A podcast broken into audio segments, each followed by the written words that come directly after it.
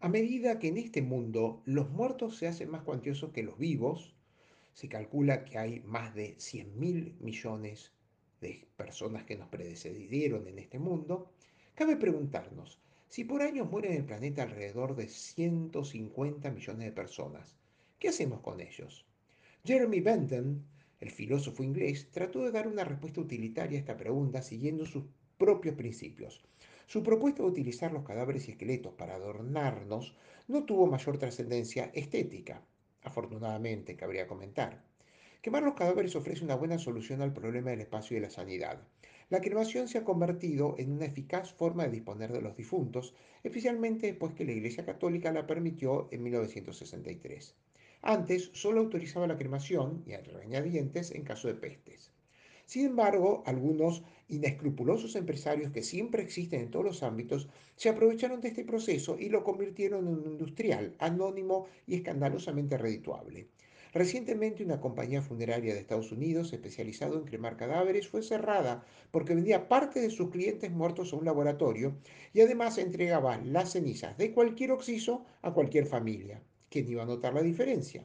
El hecho es que miles de familias atesoran las cenizas de completos desconocidos a quienes veneran como sus ancestros.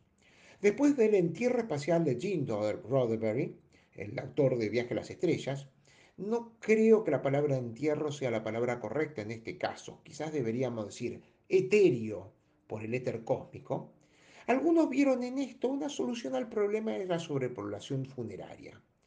Sir Clive Williamson Ellis, a principios del siglo, proponía convertirlos en fuegos de artificio. De esta forma, nuestros queridos familiares brillarían con efímero pero intenso fulgor. Una empresa estadounidense ofrece un futuro más brillante. Life Gen se encarga de convertir en diamante los carbonos de nuestros seres queridos. La propuesta es una verdadera joyita, pero como se imaginarán, no es precisamente barata. Aún más, también se la puede usar como recuerdo de celebridades.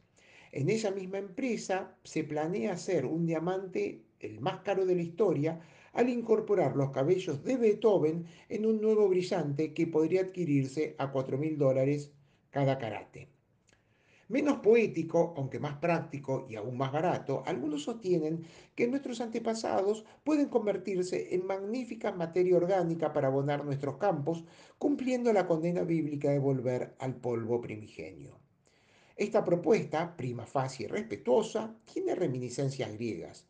Recordamos que estos quemaban a sus muertos en piras funerarias, al igual que hoy continúan haciéndolo los hindúes, para que los cuerpos retornen a la unión primordial, una ausencia de distinción entre el cielo y la tierra, y lo femenino y lo masculino, y el tú y el yo. Pero a muchos no les gusta este anonimato cósmico y prefieren morar eternamente junto a los que han amado en vida. A tal fin, piden que sus cenizas sean esparcidas en campos, jardines o canchas de fútbol del club de sus amores. Hoy en día muchos equipos de fútbol ofrecen convertirse en el último descanso de sus hinchas. El Manchester United de Inglaterra hace unos 25 entierros anuales de este tipo. En la Bombonera, la cancha de Boca Juniors en Buenos Aires, ya ha sido inaugurada como cementerio, no de rivales, sino de fanáticos ceneices. Pero esta práctica fue prohibida en 1996 por el entonces entrenador, el doctor Carlos Vilardo, que argumentaba que esta costumbre podría traer la mala suerte sobre el equipo azul y oro.